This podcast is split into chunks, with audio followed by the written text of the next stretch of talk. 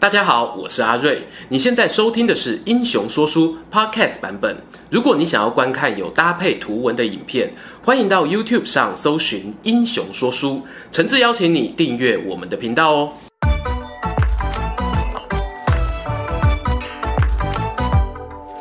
Hello，英雄说书的观众朋友，你们好，我是说书人阿瑞，替大家带来精彩的英雄故事。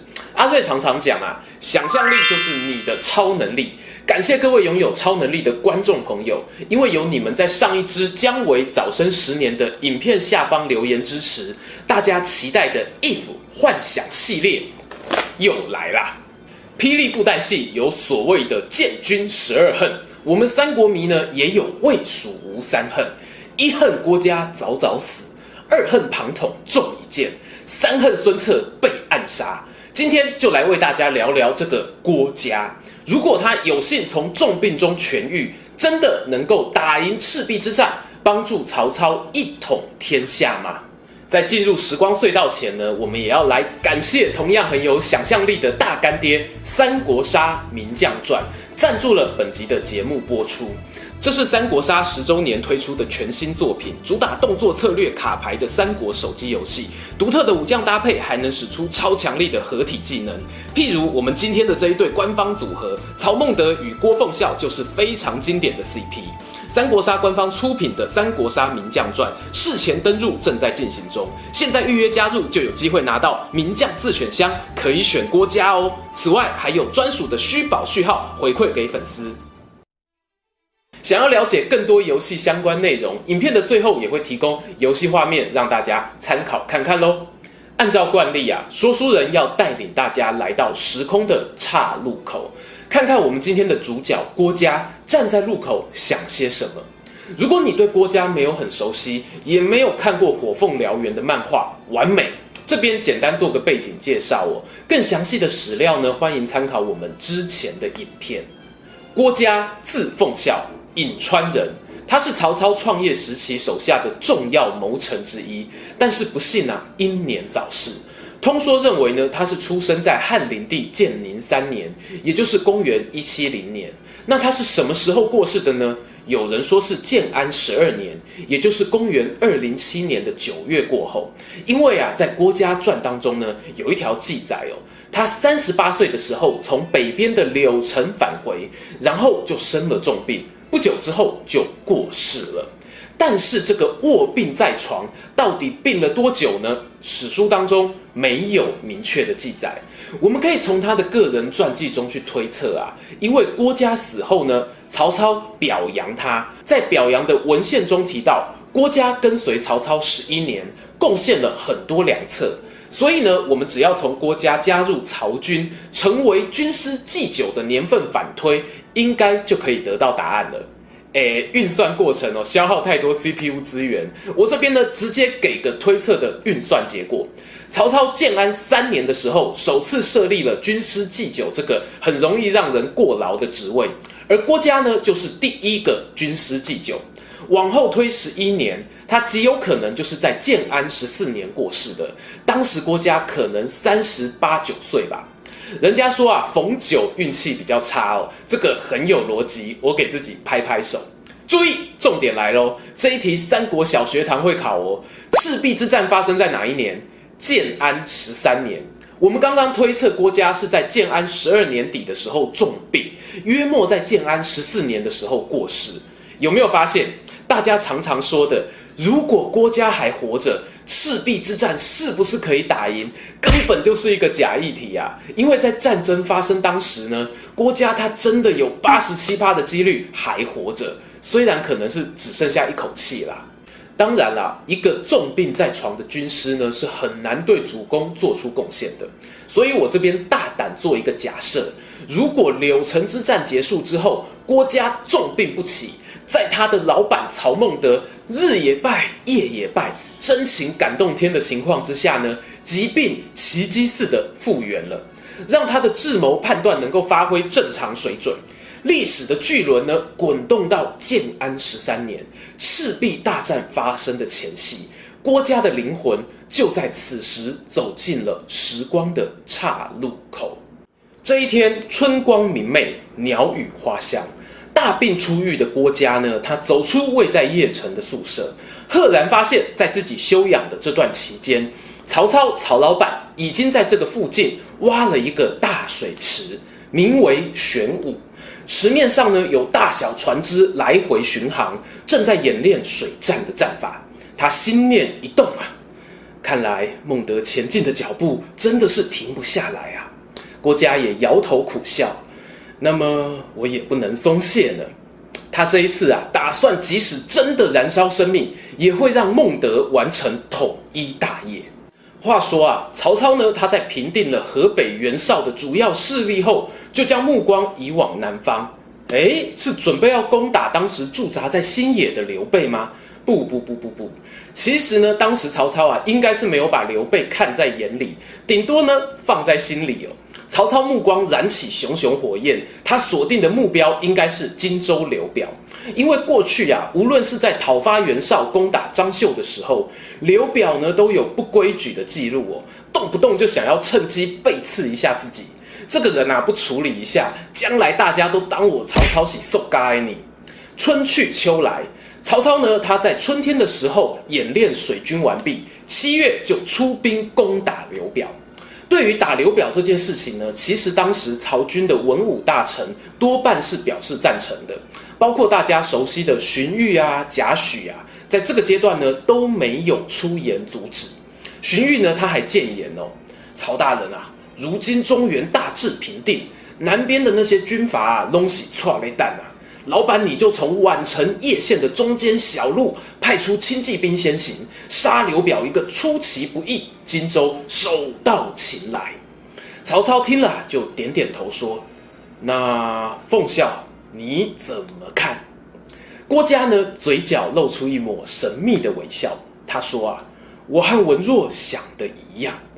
其实呢，郭嘉想要的远远不止这样。”大概是因为从鬼门关前走了一遭，他心中很清楚哦，自己这一条命可以说是跟老天爷借来的，何时要还呢？只有天知道。于是呢，曹操就采纳了谋臣团一致的建议，把主力部队在后，派出轻骑兵当先锋往荆州推进。但就在大军出动不到一个月，前线传回消息，刘表过世了。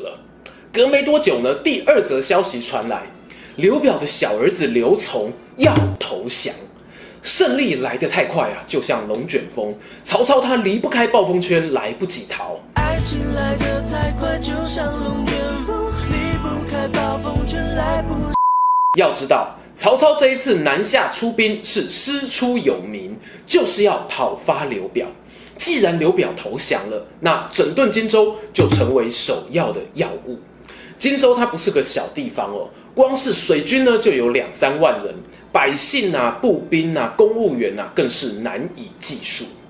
正史上呢，曹操他九月到达新野之后，大约花了一至两个月的时间整顿，他做了很多事情啊，譬如说呢，他奖赏那一些宣誓服从的官员，也把一些有能力的武将升官，命他们坐镇原本的驻地，确保局势稳定。大家很熟悉的文聘啊、黄忠都算是这一类的。当然啦，曹操也要安插一些自己信赖的人马，譬如曹家的八虎骑之首、最强飙车族曹仁。这个时候啊，就进军江陵，巩固后防。你就想象一下哦，台湾政党轮替的时候有多忙，那个时候曹操就是这么忙。但是啊，郭嘉呢，他是知道这个剧本的。他跟观众朋友一样哦，你们每个人都是上帝，太清楚故事的发展了。虽然整顿荆州很重要，但是郭嘉更清楚，如果曹操接下来还要继续东征孙权，让战争进入冬季啊，那代志就大掉啊。两害相权取其轻，在接收刘琮投降的军事会议上，他站了出来，对曹操说：“主公，往东继续打。”不要停！此时的营帐内啊，众人错愕，向来都与郭奉孝英雄所见略同的贾诩立刻起身表达反对。奉孝此言差矣啊！主公已经击败袁绍，现在又收了荆州，领土够大了。如果我们专心拼经济，让百姓过好日子，不需要东征，孙权也会主动投降的。这是贾诩啊他在曹魏发表过的意见中非常少数直言劝谏的记录。他内心很纳闷啊，奉孝，你今日为何不是站在我这边啊？曹操呢，听完了贾诩的话，陷入了沉思啊。郭嘉呢，他没有放弃，他更进一步的说：“主公，眼下荆州啊，虽然投降，但是仍然有两个不确定因子，一个是孙权，另一个是刘备。孙权呢，他刚接班不久，国内军心不稳啊，要正面对决呢，是拼不过我们的。而刘备呢，他和刘表的长子刘琦关系良好。”掌握荆州一部分的民心，孙权必定会和刘备合作，给他资源，让他成长茁壮。一旦孙刘联手成为定局，我们就无法速战速决了。哦，不能速战速决，那又如何啊？曹操被勾起了好奇心。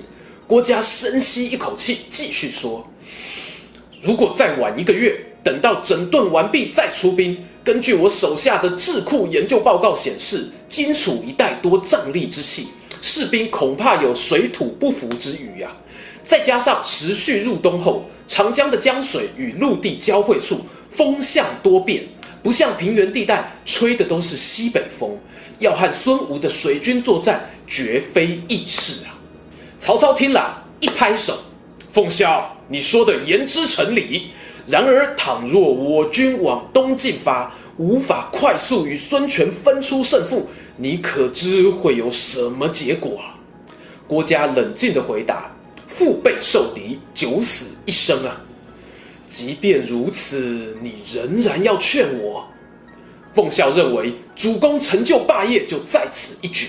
此刻我军士气正旺，又有公明、子孝、文谦、文泽等强将云集呀、我话讲到一半，郭嘉哽咽了半晌。原本他想说：“我担心自己看不到主公一统天下的那一天。”但这句话他硬生生的吞回喉咙。我郭奉孝愿意和主公赌身家。好，我曹孟德有赌过，没怕过。众人听令，命各营官兵就地整补。我们三天后立刻出兵。话一说完呢，营帐角落啊传来一声叹息，声音很轻啊。郭嘉眼角扫过呢，只见到一个高大的背影，匆匆忙忙地冲出了营帐。在郭嘉的建议之下呢，曹操选择以最快的速度整编军力，命令不善水战的乐进、徐晃两位大将把守襄阳跟樊城。再派出自己的堂弟曹仁防守江陵，以确保我刚刚打下来的荆州北部与许昌之间的联系顺畅。同时呢，曹操自己率领水陆五万大军，以五子良将于禁以及前刘表手下大将跟随刘琮一起归降的文聘两个人为首，浩浩荡荡的往东逼近。此时啊，刘备、孙权这一边的状况又是如何呢？话说刘备他在襄阳被刘表的小儿子刘琮表了一道哦，他心想啊，你要投降曹操，OK 的，但是事先也通报我一声啊，让我可以先逃啊。刘备呢，他仓促之间哦，只能够惜家带眷连夜逃亡。他前往刘表的长子刘琦呢，他屯兵的重镇夏口寻求庇护。刘备本来以为啊，自己只是一支孤军。再加上刘琦的兵力呢，加总不过区区两万人，不会被曹操放在眼里。他就派出了诸葛亮出使东吴的柴桑，希望能够跟孙权谈成双方同盟的战略合作关系。但他没有料到曹操来得如此之快，说来就来，转眼之间呢，五万曹军已经顺着汉水兵临城下。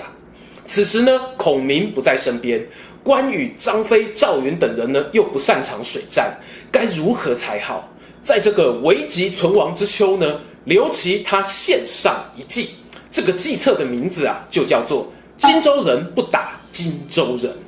由于曹军这一次整补的时间极为短暂，北方下来的主力部队呢，还有一大半留在江陵跟襄阳。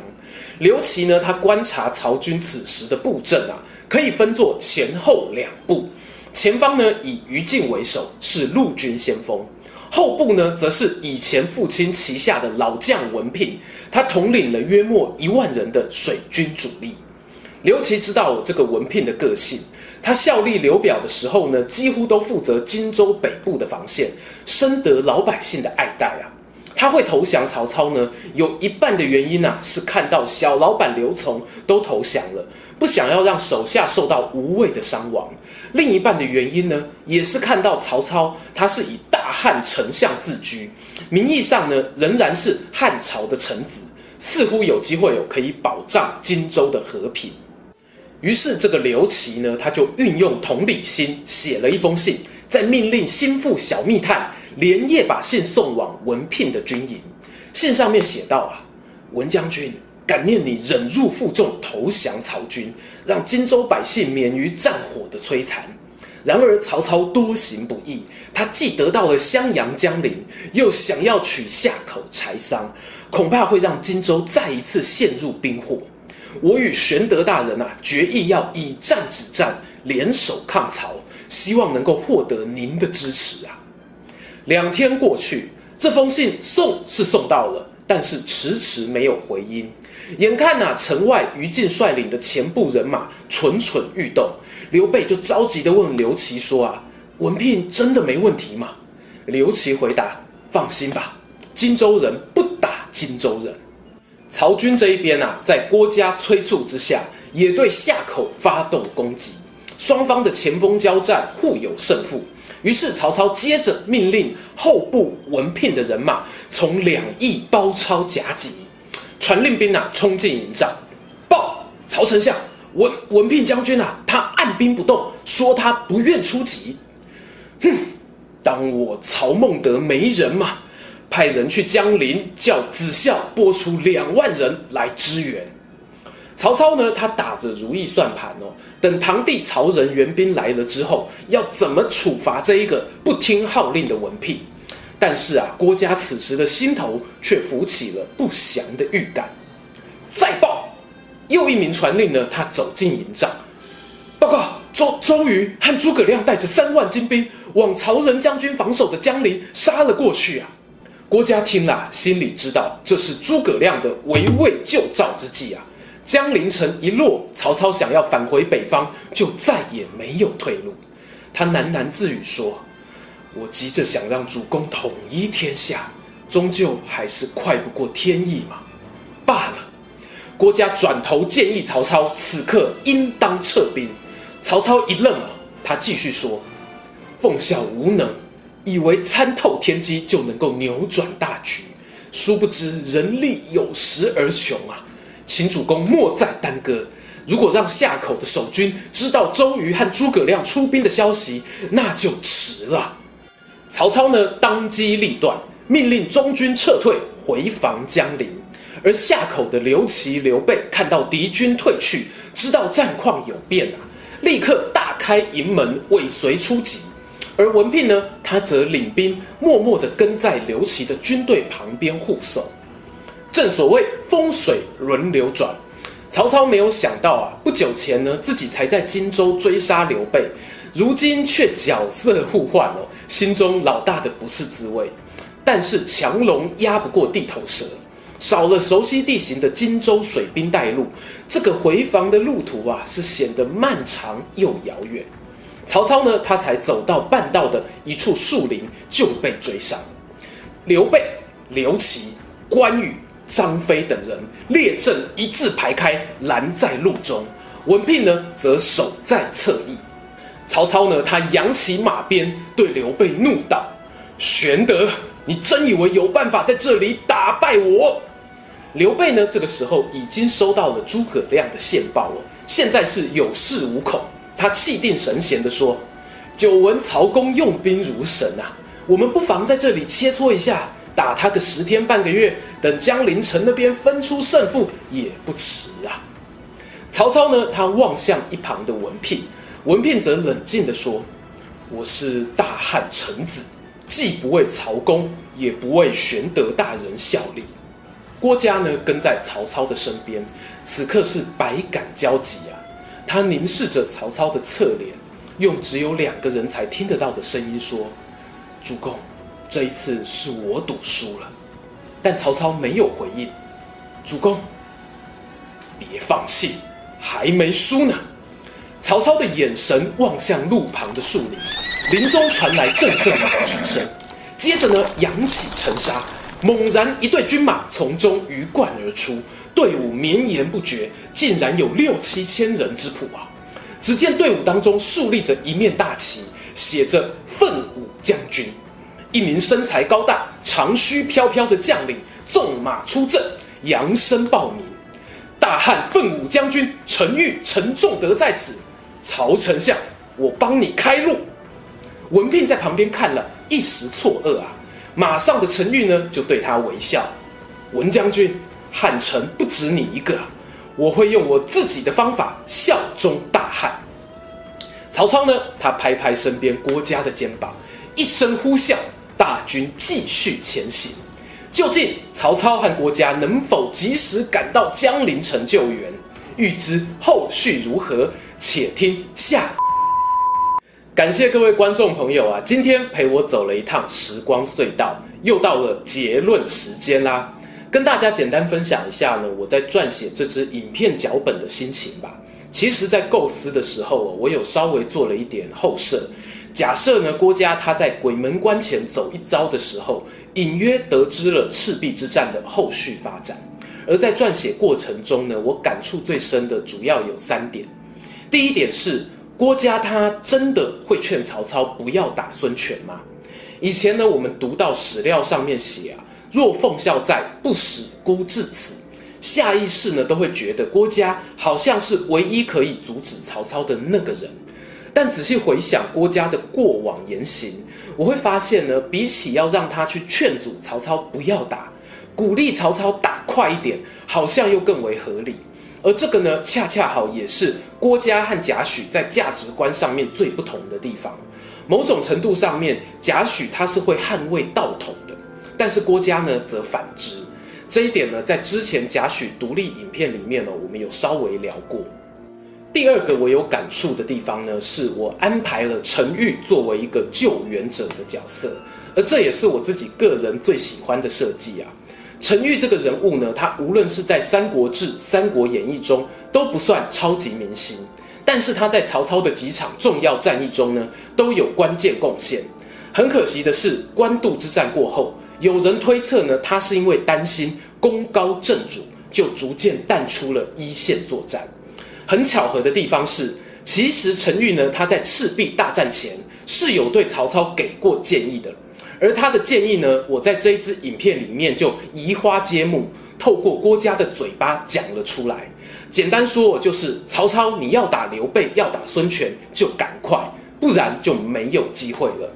而这个呢，也不是陈玉第一次跟郭嘉不谋而合。之前在攻略徐州的时候呢，他们两个人哦，都双双讲过类似的话。所以我在架空的故事里面呢，就安排陈玉他在营帐里面听了郭嘉的谏言后，立刻去召集士兵，以备不时之需。而这一点呢，则顺便想要展现一下陈玉他过人的统御才能，因为他在《三国志》的记载中啊，是具备可以收服三山五岳江湖人士的魅力。好啦，最后来到第三点。我想说的是呢，作为第二支 if 架空剧本，我在写的时候啊，深深感受到要靠一个人或者是一个武将的力量去扭转历史是多么困难的事情。就算你是真的穿越过去的未来人，你什么都知道喽，但是想要跟时间赛跑，仍然会有种种的不确定因素。譬如这边曹操呢，他在史实中其实到荆州已经出兵很快了。如果你硬是要再压缩一个月，坦白讲啊，那荆州的降兵降将根本就无法投入战场。如果真的有一天发明时光机这种东西哦，我觉得比起用战争啊作战去扭转世界，可能还是去买个乐透，然后用钱创造一些改变人类生活的发明比较实际吧。今天的故事说到这边，如果喜欢这一则影片，欢迎订阅我们频道收看最新消息。已经订过的朋友，别忘了打开小铃铛，才不会错过精彩影片哦。想看更多有趣文章，也欢迎到英雄故事粉丝团按赞加分享。这里是英雄说书，我们下次再见，拜拜。